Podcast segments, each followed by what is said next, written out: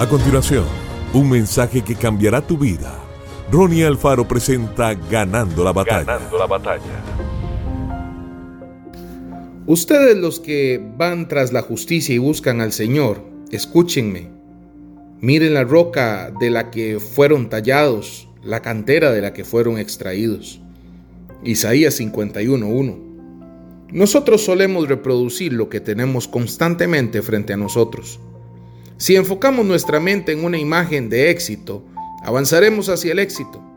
Pero si nos vemos a nosotros mismos como estancados, nuestro matrimonio empeorará, nuestra salud se verá afectada y es muy probable que nuestra vida gravite hacia situaciones negativas.